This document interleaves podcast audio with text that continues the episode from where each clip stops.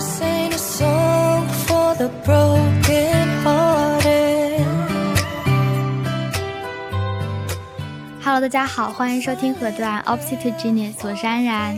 我是然，不知不觉我们已经回国一年了，这个时间过得很快，因为其实回国之后我们每周都在出节目嘛，呃后呃呃，ideally 是每周一集啊，对，所以其实又过了一年了，然后我们我跟然也度过了远程录制的一整年吧，算是，还是还是挺值得纪念的。当然，我觉得更值得纪念的是我们回国一年了。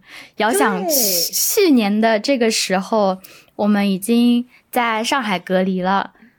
现在的这个时候，安然一年以后的现在，我还在上海隔离 哎怎么办，Nothing 呢？changed。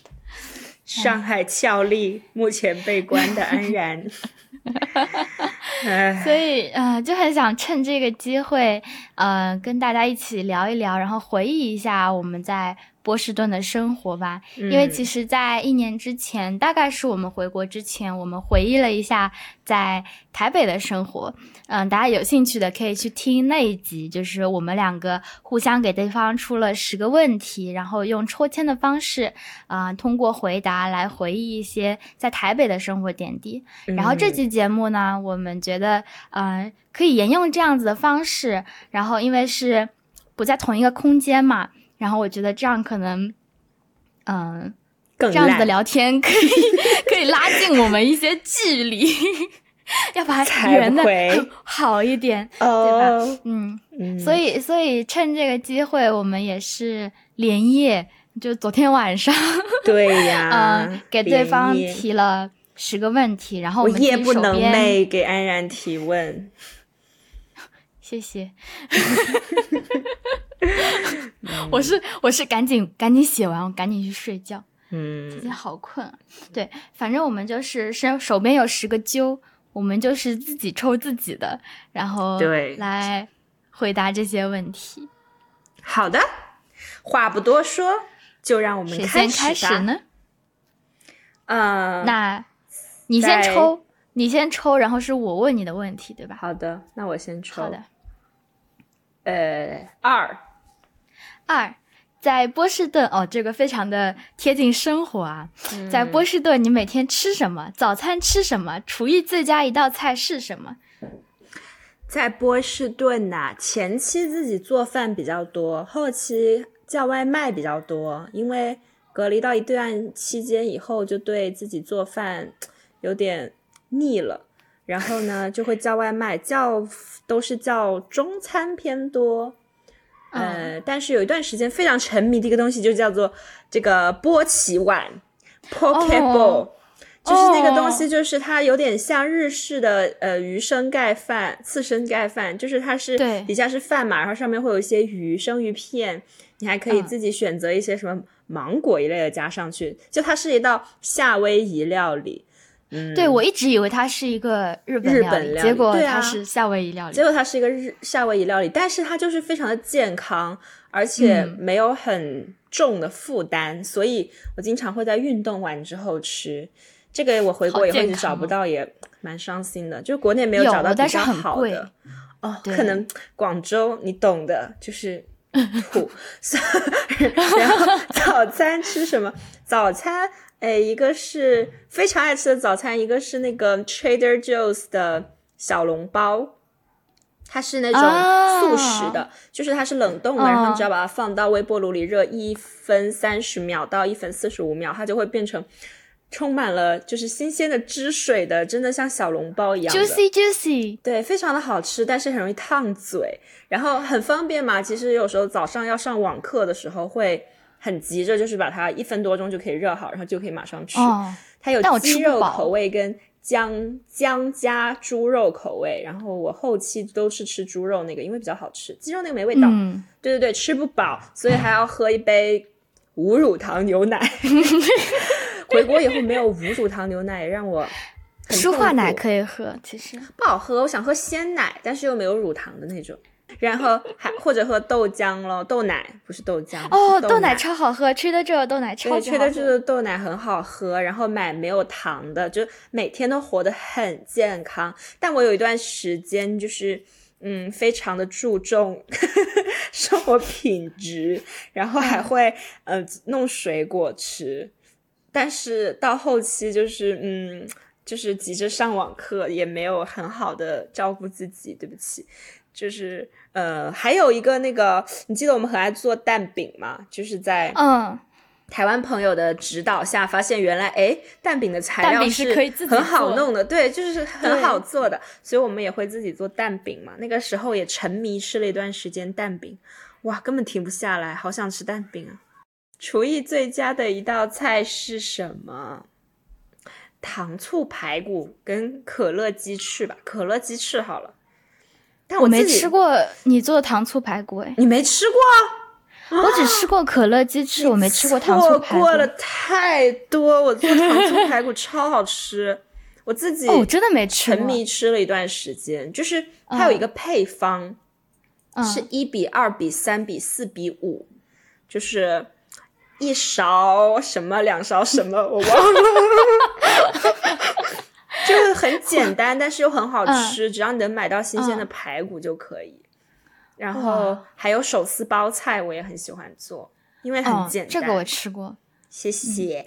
嗯嗯，还有什么？让我想想，我一定还可以。哦，我还很爱做咖喱。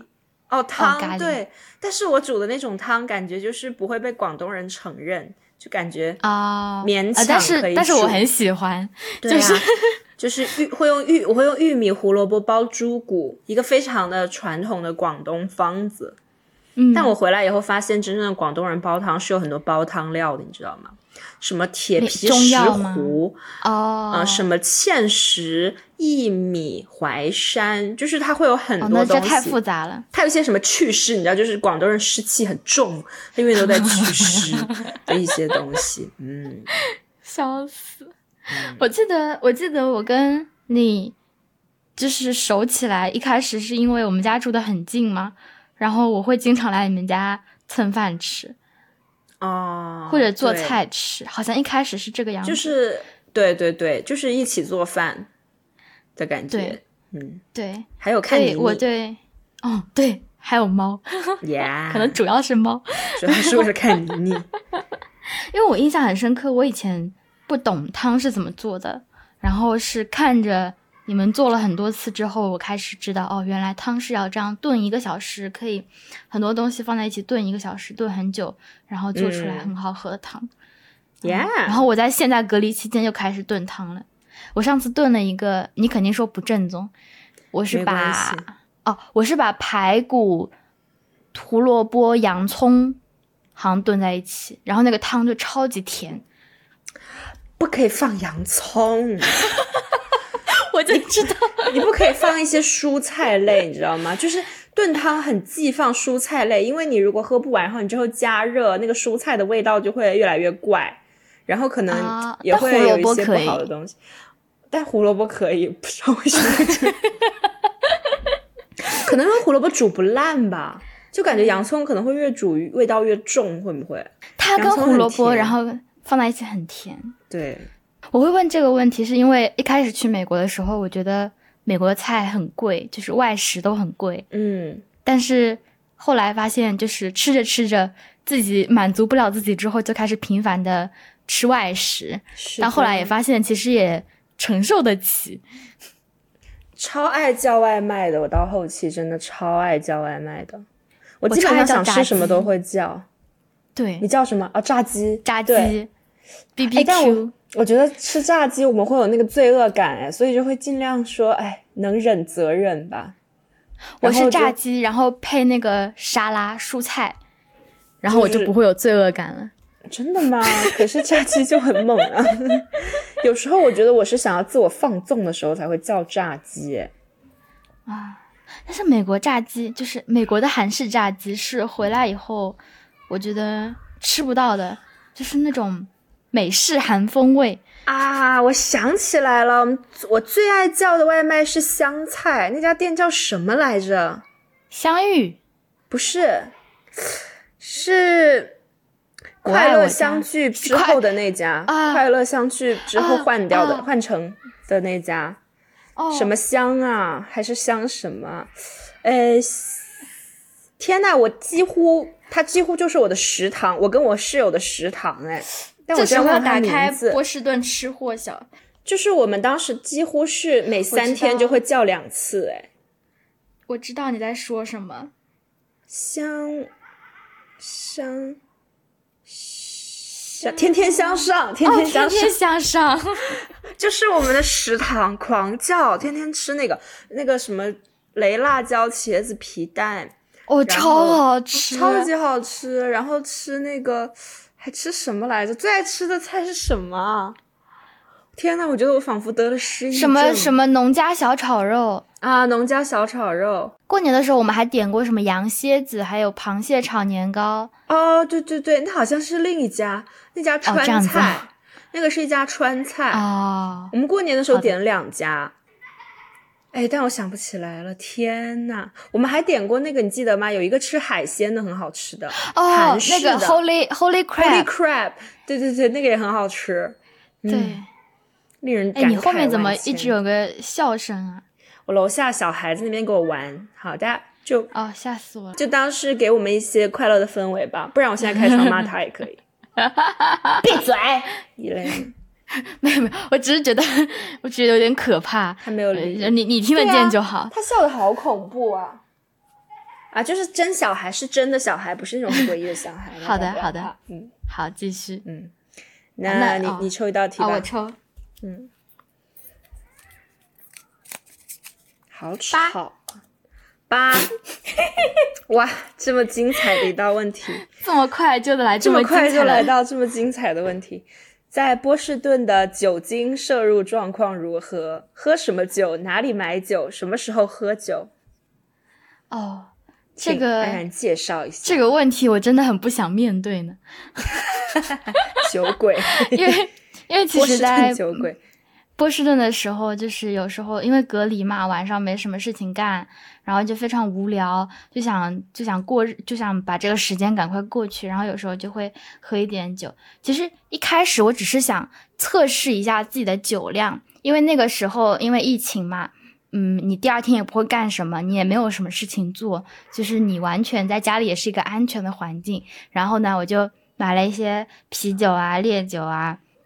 然后想知道我自己的酒量到底如何，嗯。然后结果呃，我就慢慢发现，好像喝到了一个度之后，你会呃很舒服，就是那个感觉、那个状态，我就很喜欢那个状态，嗯。所以就蛮频繁的会喝酒，可能一周喝个两三次这样子，嗯，然后。因为喝酒，我觉得有好有坏吧。不好的地方就是喝酒可能对身体真的不是很好，然后 晚上的时候你可能你当下可能很舒服，但是第二天早上起来的时候你就头很晕，嗯然后你就又得照顾自己嘛，然后得晕得起来喝一碗那种什么解酒汤，嗯就是也买不到豆芽，我就是吃喝番茄鸡蛋汤，然后就解一下，然后就继续回去睡觉之类的。嗯 对，但是嗯，好处就是我在那段时间，因为我知道喝酒比较伤身体，所以我会在其他方面比较照顾自己，比如说运动，比如说就是饮食上面有可能其他其他吃的，我就会更加注意一点，让自己变得健康一点。就反而其实那个时候我是有有瘦的，嗯嗯嗯，的确，隔离的时候我也是一直在变瘦。对，然后我一开始喝的都是啤酒嘛，因为我我想说难度比较低，但是我后来觉得啤酒好像热量比较高，因为它酒精度数很低嘛，如果你要喝到一个度的话，你就要喝挺多的，两三瓶。但是烈酒的话，可能就一点点，你就可以能够达到那个比较舒服的状态。所以我后来就喝烈酒，但是我后来发现，其实这个酒精度数越高，热量越高，就是、烈酒的热量是更高的。但这是我后来才发现的。嗯，对嗯对，但是波士顿有很多的酒店，就是卖酒的店，liquid、liquid store 之类的。然后呃，我本来住的地方旁边就有一家很大很大的酒店，嗯然后那里面真的是像天堂一样，什么酒都有，就是洋，就是就是从洋酒到烈酒，然后从、嗯呃美国当地的酒到外国的酒，到日本的酒，到中国的酒。都有到韩国的酒哦，我很爱喝韩国那种清酒，反正那种就是有一种水果的味道，所以有点像喝饮料一样，不会那么的嗯刺、刺嗓子。嗯然后我就还蛮喜欢的，对。嗯但是我我我要告诉大家，就是酒不要喝太多。然后我现在在努力的控制自己。我感觉在波士顿的时候，真的是我喝酒也比较多的一段时期，尤其是到后期就是我一开始是喜欢喝啤酒，但是不是爱喝，其实是想要喝第一口的时候那种很有很多气，就是那种啊的感觉，就是我觉得可乐就好了呀。那一瞬间特别舒压，但我不喜欢喝甜的东西，就我觉得那一瞬间特别的舒压。然后，可是喝到后面，其实就变成一个社交了嘛，就是它其实是一种社交方式。我会觉得跟别人一起喝酒是大家可以比较放松的一个方式。但是我真的开始就是喝各种各样的酒，就是在波士顿，就是隔离的时候，一开始我也是买啤酒而已。因为那时候我记得会喝 Bud Light 跟 Blue Moon 啊两种酒，我会喝那两个牌子的酒。喜欢巴这都算是比较也呃味道比较清淡一点的酒，嗯尤其是 Bud Light，我觉得还挺淡的。然后到后来，我就开始喜欢喝米酒跟美酒，它的度数哦美酒就会高很高喜欢多。对啊，然后那时候我们家就有一大瓶美酒，然后我跟室友会买那个气泡水去嗯混美酒喝。就很爽，你知道吗？又有那个气泡的感觉，然后又甜甜的，又有那个酒味。天呐，突然好想喝酒啊！还有那个米酒，我当时在波士顿买到过一个叫做李白的米酒，是日本的酒，但是那个酒特别好喝，就是我觉得我没喝过那么好喝的米酒。后来买别的牌子都买不到了，然后嗯就别的牌子都没那个味道了，但是我又买不到那个牌子了，我就喝过那一瓶，一直很怀念。啊，谢谢，但我不喝红酒，我就是一个低俗。我好像也不太喝，就我不会品，我也不会，我怕糟蹋了那个酒。我就喜欢那种啊的感觉。哦我觉得我那时候养成了一些依赖性，就是当我觉得呃一这是一个很 relax 很舒服的晚上，或者说这嗯是一个我压力很大的晚上，或者是今天比如说像我们要录节目是一个比较需要交心或者是聊自己事情的晚上，嗯我就会觉得这种情况下可能喝点酒对我来说会好一点。对，嗯但我觉得那种对我来说可能是一种依赖性，我在努力的，嗯、我也觉得，努力的改变吧，因为万一养成了这个习惯，你以后要创作一些什么事情的时候，你都会觉得我清醒的时候没有办法创作出来，但这样其实是一个恶性循环。感觉都是我们的心理作用吧，就是对就是觉得喝了就会好，对，哎，要的就是那个效果。好吧，让我再来生成一个数，下一题三。三哦。这道题目感觉很大哎，如果没有疫情，你觉得在波士顿的生活和规划会有什么不一样？波士顿生活和未来的规划，对未来的规划会有什么不一样？如果没有疫情啊，我觉得我应该会到处玩吧，就是不会一直待在波士顿，因为美国很大，然后它其实不同的地方的风景都蛮不一样的，而且其实美国有很多风景很好的地方，像什么黄石公园啊，嗯或者是可能也想去西海岸玩一下吧，就毕竟什么 L A 啊，是吧？什么旧金山啊，就感觉都是一些很很 fancy 的地方，就可能会想要去西海岸玩，所以我觉得应该会更多的旅游吧。还有就是嗯因为很喜欢看音乐剧嘛，然后到后一年哦都没有什么机会，因为百老汇都关了，然后就觉得特别特别特别的遗憾，因为有很多想看的剧，当时都觉得。就是我其实是跑纽约跑的还挺勤的，看了四五个剧，嗯但是还是觉得有一些剧，比如像 Hamilton 就很贵的，可能就会觉得哎等一等，等一等再看吧。结果一等就真的不知道猴年马月才会再有机会看了，所以就这个也是挺可惜的吧。然后嗯未来的规划，我感觉首先，如果没有疫情，我们是需要实习的嘛，我们是有那个学分的，只是因为疫情，所以都帮我们就是那个 wave 了。但是，所以我觉得，如果是这样的话，可能还是会因为找了实习嘛，可能就会顺势顺着 OPT 啊这样留下来继续工作一段时间。也许到现在这个时候还在才会回来美国。或者刚刚回来也是有可能的，嗯，就很难想象那样一种生活，也也有可能我在那里就是啊，因为经常出去玩，然后遇到了一些很帅的男生，然后有一个很帅的男朋友，然后长得特别好看，然后又很身材又很好，然后 醒醒 我就醒醒，每天摸他，哦，没有，我很讨厌男的。我很馋，但是我也很讨厌男的，就是这样的一个情况。谢谢，回答完毕。我也觉得，如果没有疫情，如果实习的话，我可能更愿意留下来。我不知道，因为这都是如果，就是 如果如果什么怎么唱来着？大海能够哦哦，嗯，原来如果原那来你是天把该说的话好好说，好说。该什么的不什么。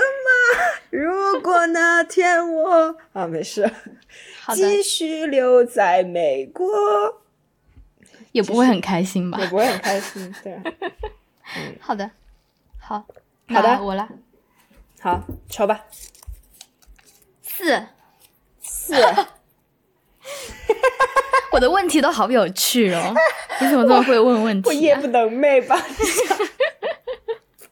请问 安然，我们打车到 Ken 家要多少钱？请分享和 Ken 的故事。先给我们介绍一下 Ken 吧。Ken 是一个哦，我们认识了，我在波士顿认识的。你干嘛笑成这个样对不起。？Ken 是一个很有趣的人，嗯，然后他是我们在波士顿认识的、熟悉的人里面，可能年纪比较大的了，因为我们在波士顿也没有什么家人、亲戚、朋友嘛。其实他算是我们认识的人，他应该算年纪比较大。他应该是比较大。啊，嗯总之呢，Ken 是一个华人，然后 他之前是在台湾出生的，嗯台湾出生的，然后跟着家里移民到美国的。然后呢，他是经营了一个中医的诊所，对，然后呢，他就在一些呃华人的 Facebook 里面找可以做帮他做 YouTube 的人，然后帮他去剪影片啊这种的拍摄的人。嗯嗯然后那个时候，因为我认识一些台湾的朋友嘛，他们就推给我了。然后我想说，哇，这个机会真的是。太棒了，因为他让我们自己开价，然后拍摄啊，然后剪辑啊，都是我比较擅长的事情，然后我可以赚一点外快，我就同意了。然后跟 Ken 来来回回，大概我们相处了有一年多吧，有吧？我记得是之前的八月份，我还没有搬家之前，搬家了之后，搬家之后的第第第一天还是第二天就去他家拍摄了。嗯然后他算是我们认识，我觉得现在看起来它是我们认识波士顿的另一个很有意思的渠道，就是去嗯到了一个除了我们平时生活观光会去的地方的 另一个居民区吧，算是很很居民。我在我看来是一个很白的地方。感觉是有点像个卫星城那种感觉。对对对对对，嗯，它其实旁边 Ken 具体住在哪里，我现在已经不记得了。我也不记得了。Bamboo Wisdom Bamboo Wisdom Acupuncture。Acupuncture。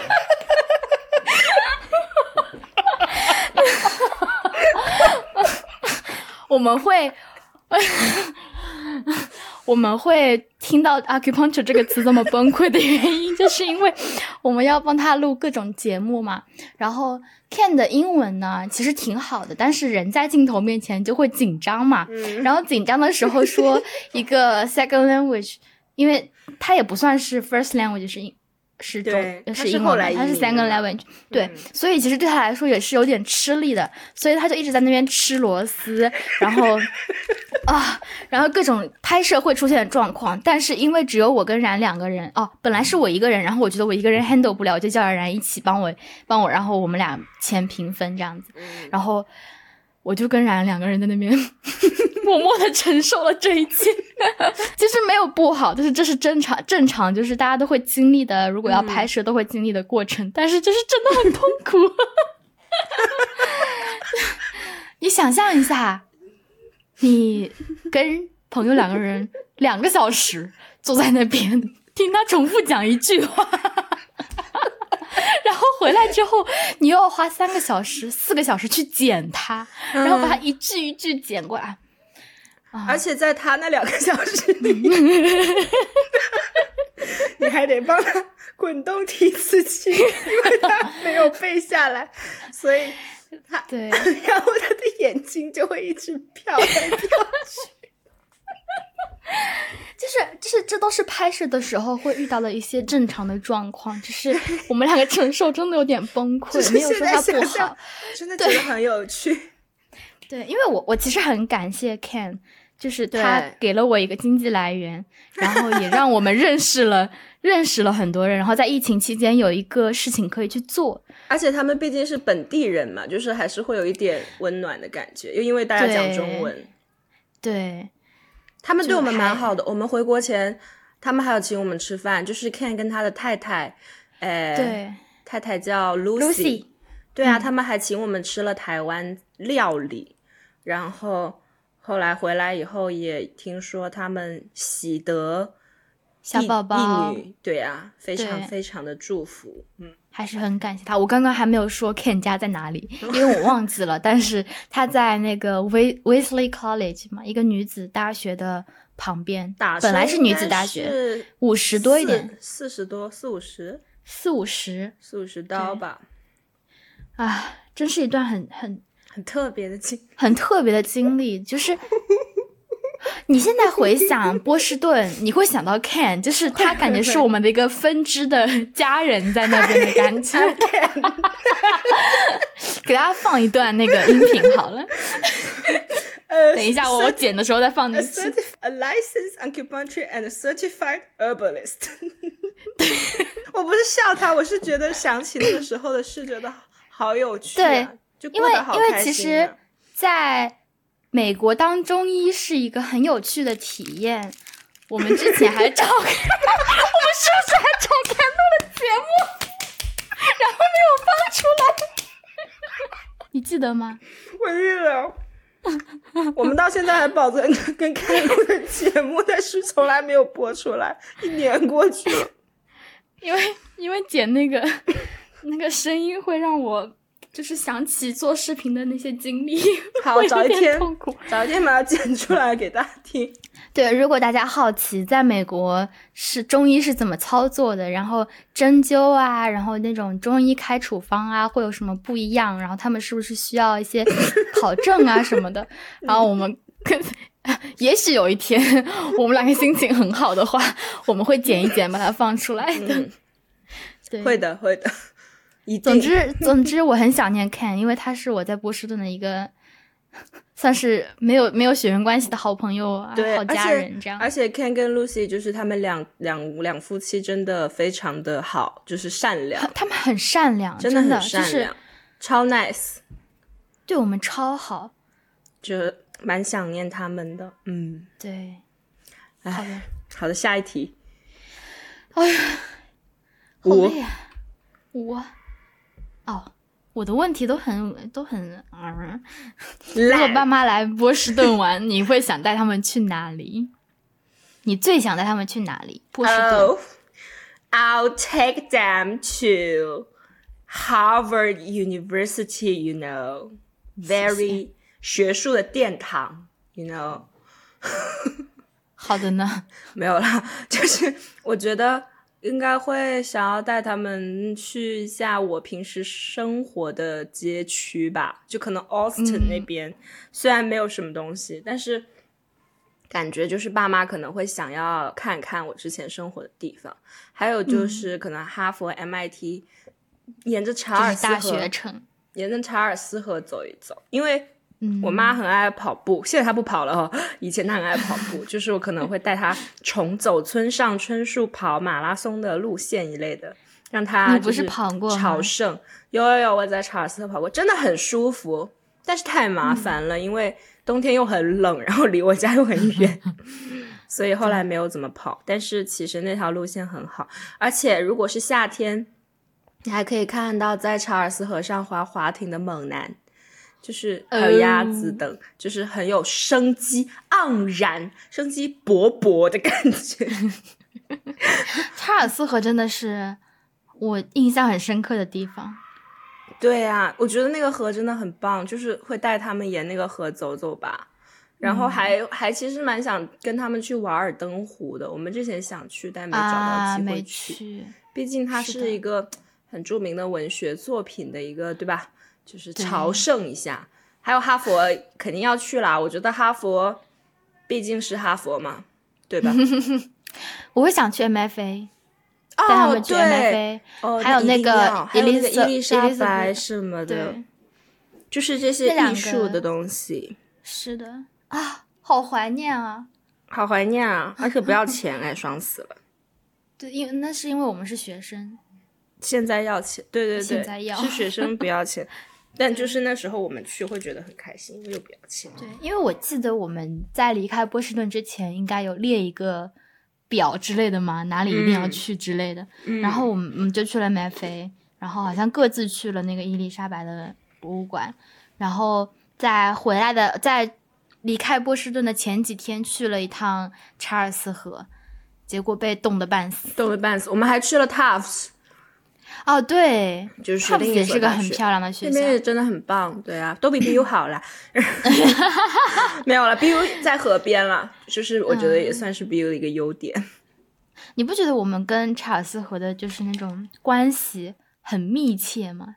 就是第一学期上课的时候，我们的作业其实很多都是在查尔斯河边做的，嗯，对，然后去记录这个河跟城市之间的一些关系，我觉得还。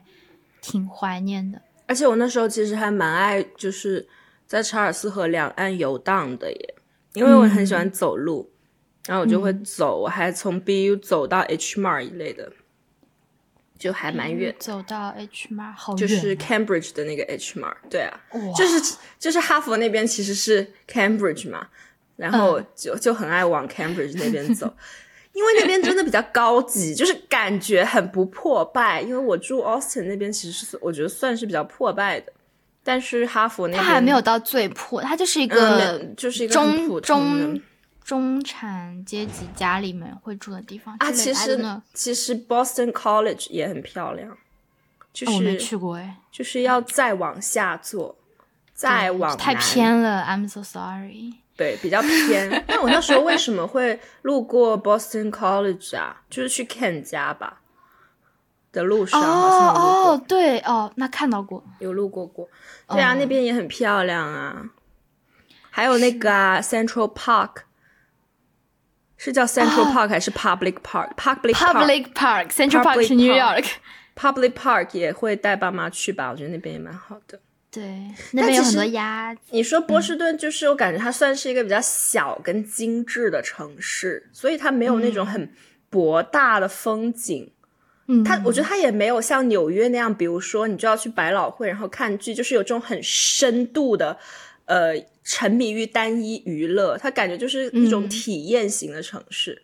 就是你去感受那么多的大学校园，然后那么多的，就是河河畔的那个路，就是慢慢的就会进入一些那种气息，嗯，很白的气息。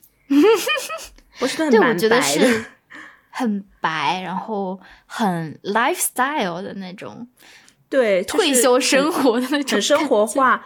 而而且我这这两天刚看完那个《那不勒斯四部曲》的最后一部。就是他，就写到那个主角，他的两个女儿跟他的前夫全部都到哈佛，就是到波士顿去了。然后他那个写法，就让他让你感觉到，他生活在意大利，然后他觉得意大利这边是一个很破的地方，但是他女儿跟前夫所在的波士顿，有点像是一个形成鲜明对比的，就是那种最前卫。呃，最高端就是你知道吗？最现代、最思想最先进，然后知识最汇聚的地方，就感觉波士顿还是有这些光环吗？只是我们生活在那里的时候，好像不太会，应该是它不是那种有很多高楼大厦，然后非常的城市，就是城市感很。它是完全没有高楼大厦吗？对，它几乎没有高楼大厦，高的也就那么几几几层，然后被猜说那是不是欧阳娜娜？嗯，对，感觉它不是那种城市很少超过四层。但是我小时候看那个《Legally Blonde》还是叫什么，就是那个什么律政俏佳人，嗯然后她不就是逆袭吗？她从一个嗯西海岸的很肤浅的女生变成哈佛法学院的学生。然后我嗯当时在美国重温这个电影的时候，就看到她飞到哈佛，就说：“哇，这地方好 fancy 啊，这是哪里啊？”后来发现哦这就波士顿吗？就感觉波士顿其实是一个还蛮有底蕴和那个特色的地方，但我们都有点被惯坏了。就是我觉得去美国，如果像我们这样长期生活在波士顿，会对美国的想象更加的美美好一点，就是偏向于正面但如果你在其他城市的话，你可能啊。你看我们在底特律才生活了几天，真的是谢谢，头都炸了应该。说，美国的州跟州、城市跟城市之间的差太多了，差很多的，太多了。差太多了。嗯，所以我觉得波士顿是很好的入门城市。对，而且我觉得，如果你真的非得去美国的话，要么就在西海岸一些大城市，要么就可能波士顿吧。对，就是如果是华人的话，会 生活的比较舒服。好了，现在大家都去不了，不重要。嗯，还是可以去的，应该好的我来抽一个，啊，是你了吗？哦，我呃不是我抽吗？哎我抽呃啦，哦对不起，你抽二二。请与我们分享你在 BU 的打工和助教生活，有遇到过什么奇怪的同事和学生吗？哦，好有趣的问题哦，我好像一直都没有分享过我打工跟助教的生活。那你分享吧。想一想。哦，我其实，在波士顿四个学期嘛，然后我四个学期其实都是有工作的，然后几乎都是二十个小时排满的。哦，我第一学期只排了十五个小时，因为我怕就是二十个小时我会吃不消。然后我那时候第一个工作是，嗯、在一个呃我们传播学院的研究中心 （research center） 做一个呃做什么啊？算是做 social media publication，或者是做一些 research，然后去帮忙他们的这个研究中心做一些推广，然后帮他们拍一些影片啊什么的。然后影片是 case by case 嘛，但是我平时的呃工作还有就是坐在那边前台去接待一些呃来研来做研究的，或者是因为研究要做很多问卷调查嘛，然后。呃，就会有来做问卷的人，然后去接待那些那些人。所以其实，在那个 research center 做前台的时候，是一个还挺舒服的环境，因为那个研究中心在一个半地下室，然后那个楼又很舒服，然后那个半地下室呢，呃，环境都很好，很安静，基本上只有研究生跟一些约好时间来做问卷的同学会进来，然后那个环境很适合读书，有免费的咖啡，然后平时还会有一些小点心，我就觉得那是一个很好自习室。我边坐在那边，我坐在那边还可以边赚钱，然后我还可以边做自己的事情，嗯所以其实我过得还挺开心的。就是除了不能睡觉之外，在那边你可以去遇到一些嗯、呃不同的人啊，嗯然后有一些呃来跟你聊天的人啊，了然后了解一些其他院的其他系的一些教授，他们会来跟你聊天啊，跟你介绍一下，因此认识了还挺多人的，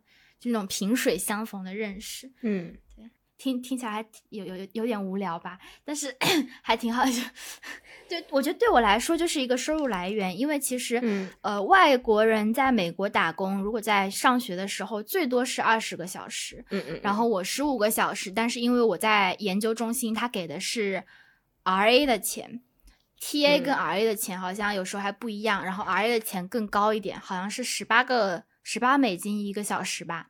所以其实我一周，它是一周一节，我每周都会收到两三百的美金，还是蛮多的。还是挺多的。对我来说，那时候可以把房租付掉了，我不用跟家里要房租的钱了。还是挺感谢的。嗯，然后呃，这是第一年的住打工嘛，然后第二年上半学期，我问了我在 BU 的最喜欢的一个教授，就 Banner，然后他是教纪录片，然后教一些摄影啊、视视频制制作啊这些的，然后我就问他说：“你缺不缺助教？我可以帮你。”其实那个时候哦，我没有讲，因为我们从第一第一年的下半学期就开始线上了嘛，嗯所以其实我要去做班，我不用去学校了，我等于我在家里面什么都不用做，那个钱就从天上来了。好爽哦。呃，我那那下半学期他们好像要求我做过一些 research，然后我做了，可能其实实际上操作可能只要四个小时、五个小时一周的事情，然后我就可以拿到十二十个小时的钱。我那时候填了二十个小时，嗯下半学期，然后那那段时间还挺爽的。然后呃，第二学期上呃不对，然后第二年我去问教授他缺不缺助教，那个时候刚好疫情嘛，我们的学校变成了 hybrid 上课方式，教授要去学校，然后学生可以选择说你去教室上课，或者是在家上网课，然后教授就一定要有一个助教去帮他盯一些网上的状况，或者是 set 呃提前做一些 setting，然后呃 Banner 就跟我说他缺的，然后我可以过来，然后给了我十五个小时还是二十个小时，嗯然后我就其实挺感谢他的，因为呃这样子的话，我其实可以免费上他的课。他嗯。那个学期教了三堂课，一个是两堂是给呃 undergrad，就是呃本科。本科生，然后还有一堂是给 graduate student，然后一堂是给研究生的，然后那三堂课我都可以去上，然后我都可以跟学生做一些交流，然后那个时候呃也是认识了更多的学生吧，虽然跟他们关系不好，但是我很喜欢去帮人家，然后教他们相机怎么用啊，怎么拍会更好啊，我就还挺开心的，因为跟人有交流嘛。对那个嗯。时候，我一其实回看整个打工助教生活都没有遇到过非常奇怪的同事或者是学生，嗯。嗯，同事都是，嗯、一我只有第一年有同事，同事都是也是学生嘛，然后他们都还，嗯、挺有趣的。有时候我有一个同学是杜杜拜，杜拜是哪里？迪拜迪拜。我有个同学是迪拜的，他就是真的嗯超有钱。他有一天跟我说，他买了一个电子琴在家里面。我说，呃，你就是不会很贵吗？或者是你你怎么突然想要学？他就说，哦，我只是想要做一点我自己喜欢的事情，然后我就想学一点东西。然后后来又跟我说，我假期要回一趟迪拜，然后过两天又跟我说我要出去玩。我想说，哇，你真的很有精力，然后很有时间，然后很很热爱自己的生活嘛。嗯对，从他们身上我可能也会了解到一些不同的 lifestyle 之类的。lifestyle 来生活方式，对，哦，这这是这是三呃这是两段了，还有第三段就是在最后一个学期，最后一个学期，呃，很幸运的吧，就是我之前在 research center 做做也做那个前台的时候认识的一个教授，然后他刚好要找一些研究助理。就那个是正经的研究助理的工作，然后去帮他做一些量化研究的分析，然后每周其实事情排得很满，那个时候要了二十个小时，但是其实呃工作的时间也差不多正正好好要十五到二十个小时，就是嗯每周都要开会，然后每周都要对一些资料做做一些分析，然后真的是很踏实的在做这些事情，然后嗯因为。那个事情跟看新闻啊、分析那些新闻有关系，所以在那段时间我也看了，大概每周都要看几百篇的新闻吧，就是财经方面的新闻，嗯然后也懂了很多，比如说什么 A 股是什么啊，然后那种专业术语啊什么也了解了一些。总之就是，嗯，我还挺推荐在美国的同学可以有机会的话，尝试去申请做一些助教啊、打工。它不仅是可以给你一些收入，让你生活变得呃稍微充裕一点，然后第二个就是你可以真的认识到更多的人，然后去融入一些呃融入一些新群体，然后认识一些新的人，然后去了解说对方的生活是什么样子的，当地人的生活到底是什么样子的。我觉得还挺值得的。嗯，我没有发言权，我没，我是一个完全不工作的人，不好意思，是不是是不是很无聊？我没有发言权，因为在这个方面，我就是一个除了上课就是玩的人，不好意思。没有啊，你赚钱啦。你赚了 Ken 的钱，如果不是安然接那种案子，我也不会去赚那个钱。我就是一个很爱玩的人，对不起。我在美国买了 Switch，买了电子琴，买了吉他。你刚说到迪拜人买电子琴时，我说干，我也买了电子琴。虽然我没有钱，但是因为我太爱玩了，我还买了一个 Switch 在家打。哎呀，我一开始还是觉得，就是我打工是为了我未来工作做准备的。就是因为我觉得我的口语好像也没有到非常的好，但是你知道，如果要在美国工作的话，势必是要更上一层楼的。尤其是我的水平，我觉得肯定要更上一层楼的。所以我觉得就是一一方面是认识很多人，一方面是锻炼一下我的英文能力，这样我以后在工作的时候也可以更如鱼得水一些。结果后来，唉，就就就这样吧，就回来。感觉大家如果对自己的未来有规划的话，还是可以考虑的，就是。不要像我一样，我就是一个，我就是一个得过且过的人，然后到最后你有更多时间去越来越过上得过且过的生活。没有啊，我只是用了很多 时间在睡觉、跟玩、跟跟跟看看电影吧，可能。唉，现在想想觉得这事儿在哪不能干，干嘛在美国这样呢？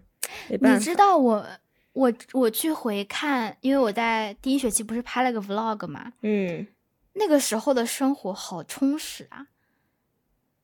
嗯，就是你一天会做很多的事情，就是你早上，我早上我那我那个 vlog 是早上去了那个法院听一个会，然后下午是呃先去工作了两个小时，然后去上了一节课，然后回家去写作业，然后自己做饭，我列出来大概四五件事情，但是我回想了一下，不管是现在还是疫情之后，我手上的事情只变成了两件三件。嗯，就可以简化成两件三件，没有说它不好。有时候我觉得这样简单的也挺好的，但是你就会很感慨过去那种充实的状况。我不会，因为我一直都很懒。卷王啊，安然是卷王啊，朋友。我是卷王，安然是卷王。我在大学的时候还给自己做规划，就是我大一要干嘛，大二要参加。他真的很恐怖，他就是会一直制定各种各样的计划，然后还要跟你分享的那种朋友，你知道吗？就是当你只会躺着玩手机的时候，那个人就会一直跟你说，哦，他又准备要怎么样怎么样怎么样，就是说有些都不会实现。朋友，我主要是 terrible。我只要是嘴巴上在说，但还好了，我现在已经免疫了，因为我就是有那种，我就是一个可以真摆烂的人，我就烂。你看，你看我，我对你还是有积极作用的。什么积极作用啊？让你免疫了这些哦卷王，让你有压力的事情。对呀，他真的很卷，很恐怖，就是。哎，不过我觉得大家如果有卷王朋友的话，就是往好的方向，他可能可以激励你也卷起来。就是就算往差的方向，可能会像我一样，就是你会变得很彻底。就是好，我就这样烂死，没有人可以卷到我，只要我躺的够平，就没有人可以卷到我。哎，这么想想，还是错过了很多有趣的事情啊，比如说什么工作一类的。嗯没有在美国，不一定有趣啊。嗯，不知道呢，但反正我不爱工作，我觉得不管什么工作我都不 会喜欢。这我觉得学校工作跟外面工作不一样。嗯，外面工作你看看 Regina。呃，嗯，是啦，但是怎么说？哎，还好了，还好了。我本来没有觉得那是一个遗憾，我只是觉得现在这个时候我应该对啊，你不是工作过了吗？你跟看一起。谢谢谢谢。八八。在波士顿有去过医院吗？或者宠物医院跟国内有什么不一样？在波士顿一次医院都没去过，哎，没生过病。你好健康哦。对啊，宠物医院倒是去过很多次。宠物医院因为主要是主要是嗯，那个猫回国前有很多手续要办嘛，就是它要把疫苗打全，还要诶那个叫什么呃做体抽血，要检测什么我忘了。应该是各种病毒吧，就是都要确保是阴性的才可以，然后一些抗体要确保它是有抗体的才可以，所以就会非常规律的跑宠物医院，因为你必须要计算好那个时间，你太早做完也不行，因为你回国的时候，他会要求你是就是差月内，就有点类似四十八小时内核酸，对吧？他可能就是比如两个月内的什么体检报告。哦，好像更近，可能是十天还是几天，就是是一个很恐怖的时间，因为那个报告那个报告那个报告你需要体检完，然后波士顿的兽医帮你提交给纽约的呃叫做什么呀？嗯，管宠物的，他们有一个应该是农业方面的什么署吧，帮你盖章，然后那个文件再回来波士顿到你家，你才能拿着去坐飞机。但是这个东西就是必须是十天内的，所以这十天里面，如果这中间任何一个环节出了问题，你可能就拿不到了。但是你如果想提前弄好也不行，因为它必须是最新的，就是你会要一直卡这些很怪的点。然后就会反复去宠物医院，然后整天都在东算西算。因为妹妹其实当时会更难，是因为她小嘛。然后不像妮妮，妮妮可能就是其实疫苗已经打全了，她只是可能需要补一些东西。但是妹妹就是你一定要确保他首先能把疫苗打完，然后疫苗打完以后，医生会建议你隔几周再来测抗体，因为刚刚打完可能还没有那么快形成抗体。所以就是妹妹当时就有点类似于频繁卡点去医院，因为她卡不上那个点的话，就做不完她所有的检查了。因为她回国的时候其实也才八个月大嘛，就基本上是能够带回来的最小年龄了，再小就做不完所有的手续了。然后感觉嗯，他还会生病，所以去医院，他还曾经去过宠物急诊。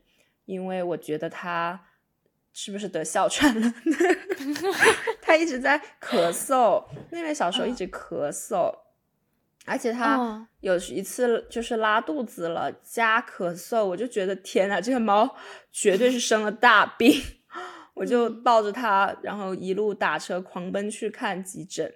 那个医生看完就帮他开了消炎药，可是非常奇怪的是，其实他因为定期都有再去医院嘛。我其实也很多次跟那个医生表达过我的担心，就是我说我觉得他老咳嗽，那个医生一直跟我说，可是他非常的健康，所以我当时就是医生给我开消炎药，我有点存疑啊，就我觉得他会不会太表面了，就是他有点像是啊，你说他感冒是吧？那我就开消炎药给你，就是那种感觉。啊，他没有查那个，就是我没有觉得他真的，对对对，我没有觉得他真的有帮妹妹诊断。然后我就想起以前那个医生跟我说，你要 keep your house as clean as possible，因为他可能是很敏感，就是可能稍微有点灰尘它就会咳。所以最后我的解决方案是我买了一个空气净化器，然后在客厅猛开。自从买了那个空气净化器，妹妹就再也没有咳嗽过了。所以它就只是一个很。洁癖的猫而已，因为妮妮在那里生活了那么久，从来都没有像它一样一天到晚那里 这样子。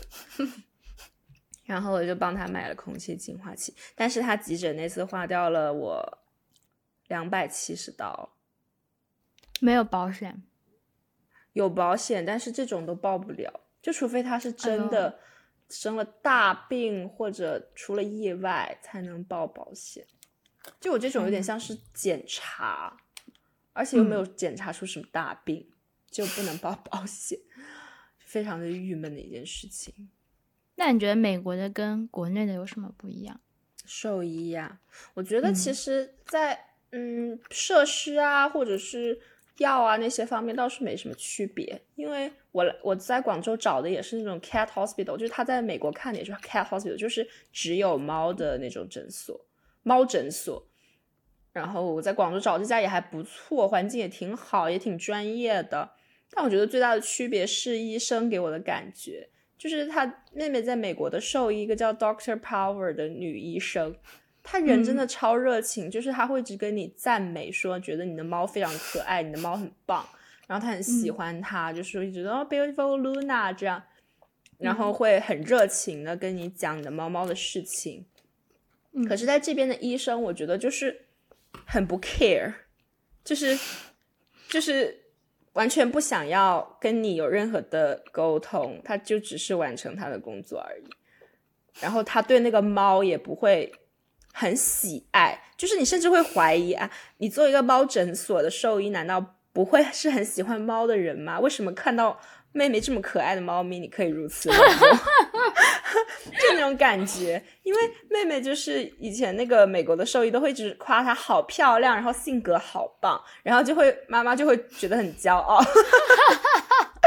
可是国内的兽医都没有这样做，但是我觉得还好，因为就是毕竟我去医院也不是为了别人夸我的猫，但我觉得这是一个比较大的差别吧。嗯，还有就是可能是我自己的心理作用吗？嗯我会比较信任美国的那个兽医，因为我觉得国外对于宠物的重视度会更高一点，就是我感觉他们会知道每个主人对自己的宠物有多在乎，所以他会更加的谨慎跟小心。然后我在国内，就是现在我那家猫诊所还不错，但我有时候。看到一些兽医诊所，可能甚至还同时在卖宠物什么的，我就会觉得它是一个纯商业的东西，它不是一个真的为我的猫考虑的诊所。我会，哎，我突然还挺不喜欢这种氛围的。我突然想起我们跟乔录的那一集，就是英国骑马，美国喂羊抓羊。抓羊，美 美国骑马，哦，美国骑马，英国抓羊，对，就我感觉你你讲的那个感觉跟我们在那那时候聊到的很相似。对呀，就我觉得就是就是你是不是真的对这个动物负责？你真的想要治它，还是说你把这当成你赚钱的一个手段的差别会很大？但当然不是说国内都这样了，只是有一些，就我当时也筛了一圈嘛，想帮他找一个合适的诊所。嗯。好的，好的，请抽题。啊，十十，你的问题都好有趣吗？如果人生重来，你会对要去波士顿的自己说什么？加油！下一题，谢谢。好的，嗯，加油！九，我想对。你要说，我以为结束。嗯，那我重抽一个啊！你继续说。我想不到哎，我你会想要给他什么忠告或者建议，或者鼓励他去做一些什么吗？鼓励他不要放弃交朋友。好，就是怎么说？一开始其实我很努力啊，就比如说同学之间会有。不是会有去 bar 啊，或者是小组合作的时候，我会选择一些外国的，就是就是不是不认识的组员这样。但是后期我好像有点放弃了。嗯嗯，我不说不能说这是一个不好的事情，因为其实这样子交流对我来说我也不喜欢。嗯嗯，就是比如说去 bar 啊什么的，但是可能。嗯，跟一些朋友维持一些更好的关系啊，比如说班上，就班上其实还是有我想要交的朋友，比如说 Candle 啊，他们可能跟他们他们在组织活动的时候可以多去参与一下，不要这么的自闭，这可能是我想对自己说，但是我觉得我不会实现的，因为我就是一个很社恐的人。我想起，我想起我有一个。网网上的好友就是我们是互相点赞的关系，但是他嗯是从荷兰吧还是芬兰的其中一个，然后去了美国，现在他在美国读博士。他的微博的画风非常的好笑，就是 他会转发那种你知道，就是有一些 TikTok 不是有人会搬运吗？就是那种很青春的。什么高校的舞会那种，就是你看了会觉得啊，好感动，就是年轻人的那种爱情。然后他就会转发，然后他的评语是美国顺直伊人的天堂，就是 cisgender，然后 straight，然后那个 那个 M 呃那个 MBTI 里面的一就是外向型人的天堂。然后我当时就觉得 laugh my ass out，你知道吗？就是虽然你看到的那个美国是一个。天堂一样的东西，但它只是属于顺直就顺直人的天堂而已。就是对我这种 I 人来说，虽然我不相信 MBTI，但是我的确是一个比较内向型的人来说，我就可能我知道他非常的好，但是 I can't，就是对我我没办法做到，就觉得还挺好笑的。然后他也是有他。因为刚去美国没多久嘛，我有看着他经历这个时期，就想要跟人社交，但是其实又很很烦的那个状态。然后他就昨天发说，嗯，他的身体都在帮助他，因为他每次社交完都会偏头痛。他说是我的身体在替我做决定，就是不要再去了。因为就是你其实也没有不喜欢跟他们相处，嗯，也不是说你真的很抵触，但是就是那件事就是会让你觉得。好心累，然后总是就是有点迈不出那一步。我我也是这样的，但是我已经 唉接受了，我可能就是一个自闭的人吧。所以我也能理解你说的，虽然你会这样建议，但是应该是做不会这样做，真的。唉，笑死我了！顺直伊人的天堂，背下来。七七，在波士顿吃到最好吃的食物是什么啊？这个不是已经。哦，那个是每天吃什么？对，最好吃的，哦就是波士顿美食有什么？龙虾吧。哦，但其实我在波士顿个人最爱吃的东西，就是根本没有。我有哎，除了 Pokeball，我觉得现在。就除了一些，比如说夏威夷料理、韩国料理什么的，我觉得我离开波士顿以后吃不到那么正宗的了。但是好像没有什么是让我觉得很有波士顿的特色的美食。我有一个印象超深刻的，嗯，就是我们在回离开波士顿前几天去查尔斯河。然后被冻汉堡半死的时候，对，然后就吃了一家汉堡。那个汉堡是我人生中吃到过最好吃的，就是你咬下去那一口，你就会觉得，Oh my god，怎么是？我觉得这么好吃的汉堡，应该说是我从小到大第一次觉得汉堡其实是一种美食。就是我原来觉得汉堡 就是一种普通的快餐，我那是头一次觉得汉堡是一个好吃的东西。但是好腻啊！对，但是只适合吃半个，哦，吃一个就超。但我记得我们餐厅周，我们第一次去那家法国餐厅的时候，观感也很好。我记得我好像吃了鸭胸还是什么的。嗯，你吃了牛排第三次去就不好吃。但后来去都很失望，就感觉只有第一次它超常发挥了。对，我忘记我吃了什么。但是波士顿小哥哥很帅。哦波士顿有一家很好吃的早午餐，在那个 Cambridge 的，我只去过一次，但是我一直记得叫好像叫 Luna 什么的，嗯，就是它是一家网红店，要排很久的队。然后我去了一次，我吃的是龙虾跟牛排双拼的本尼迪克蛋，就是它有两个本尼迪克蛋，一个上面是龙虾肉，一个上面是牛肉。我当时吃了，我说。这个世界上怎么会有这么好吃的本尼迪克蛋呢？然后我就非常的想再去一次，但是后来因为疫情啊种种原因，就再也没去过了。我们以前好像很常去吃早午餐，哦，我们会去那家叫 Brothers 的早午餐，其实就是它是很美式的，就是吃死你培根啊，什么肉啊，什么油死你，腻死你，超级无敌饱。然后吃完之后去缺德就转一圈，对，然后逛一逛，啊，就叫咖啡 Luna，哎，好有缘哦，因为妹妹的大名也叫 Luna，就是叫咖啡 Luna，真的很好吃。它在 Cambridge，大家如果在有人现在在波士顿吗？你可以去吃吃看，那家真的很不错，它的本尼迪克蛋好棒。谢谢。好的，下一题，请。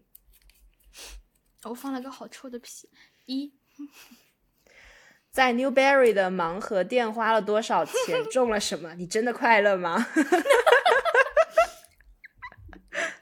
我不是真正的快乐。我我以前都不屑于去那个盲盒店。说出你的故事是。是是你们先去的，然后你们跟我说哦怪别，人 你们说超好玩的，我才哦去的，嗯，然后嘞，然后买了一，个，就觉得 好好玩。我被这个乐趣 吸引了。嗯，我其实没花多少哎，我就买了不多吧五六七八个吧，我买不多，？Amazing，因为我觉得你们花的比较多，你们买那个独角兽啊什么的花了很多钱，我有四个啊独角那不是你，那是你室友。我有四个独角兽和哦啊，他买独角兽比较多。嗯，我我其哦实比较少哎。我在美国只买过两个独角兽，我在广州也买过两个独角兽，所以我有四只。对，应该是这样。恭喜你！哦，你是买那个嘛，对吧？祈祷的那个动物，就是合对，掌的祈祷的跟拜拜的那种，那个很可爱啊，那个真的很可爱呀、我也有好那个我现在放在我的办公室，就我带回来放在办公室的那个我能看到的地方，嗯但我现在不知道积多少灰了，我也放在办，可怜我靠！我也放在我的办公室桌上，而且其实它还挺贵的，就是它就是十美金运到美国，它的价格翻了挺多的，哦，没有没有十美金，六刀七刀，七刀左右吧。那个动物是马比较贵，，马好像十几刀十一十二。不止不止，那个马原价都五十九人民币了。哎，但是我在上海之前在商场楼下也看到一个那种祈祷的，然后我抽了一下，好像也要三十块四十块。没那么贵吧？但那个是日本的，它在国内也是进口啊。就小马的话，可能在国内就是比较原价一点。但是其实那个在日本应该是也不便宜，因为日本物价高。嗯，这么想想就释然了吧。我知道肯定是 会被赚差价的，毕竟人家运到美国嘛，对吧？可是我觉得关键是，如果不是因为在美国，我们的娱乐生活那么贫瘠，也不会那么依靠这个来获得乐趣。对我刚想说，我第一次知道波士顿有这么好玩的店，就是那一家盲盒店。因为波士顿盲盒店聊了，对，没有其他什么有趣的那种小杂货铺啊，这种嗯就是也也可能有，但是我们就没有很感兴趣。但是那一家就是我觉得很很亚洲人，很二次元。但他开的人嗯是、应该是白人，然后去的人也是外国人比较多。然后就里面有盲盒，还有一些动漫啊、游戏啊，还有韩国的专辑，就是各种集在一起的那种杂货店，我就超喜欢。我觉得里面东西，我就喜欢逛这种琳琅满目的，然后我又不买，然后就我就看看，就这种 店。嗯，那家是一个就是那种什么 comics 的，就是它有很多英文的漫画，感觉就是美美国的二次元吧。哎，你知道那家店很疫情期间进店还要排队，有时候超火。他们生意应该超好的。就感觉美国的阿宅好可怜，我当时在感叹美国的阿宅好可怜。就是如果不是老娘沦落到只能待在你波士顿，根本哪都去不了的话，我绝对不会就是沦落到只能在这个店里消费。作为一个资深阿宅，我虽然虽然我觉得那个店很好玩，但是资深阿宅觉得就是如果你只有这个店的话，还是 很可怜的超可怜。哎，在美国哦当阿宅好难啊。但波士顿就就是那条街叫 Newbury 嘛，那嗯边有一家哈利波特的店，对超贵的，啥也没买过。嗯，我只进去看了看。我记得那时候特别好玩，就是美国大选前，然后每家店都上了那个木板，就是怕砸嗯玻璃嘛。只有哈利波特那家店没上。然后安然，我就跟安然说，为什么这家店不上？安然对我说，谁会砸哈利波特店啊？伏地魔吗？我说了吗？是你说的吧？哎，是你说的吗？我这么有趣吗跟？我说？我好幽默风趣哦。应该是你跟我说的。哎，是不是你跟我说的？反正就是有人这样跟我说，然后我当时觉得好好笑哦，超好笑。谢谢。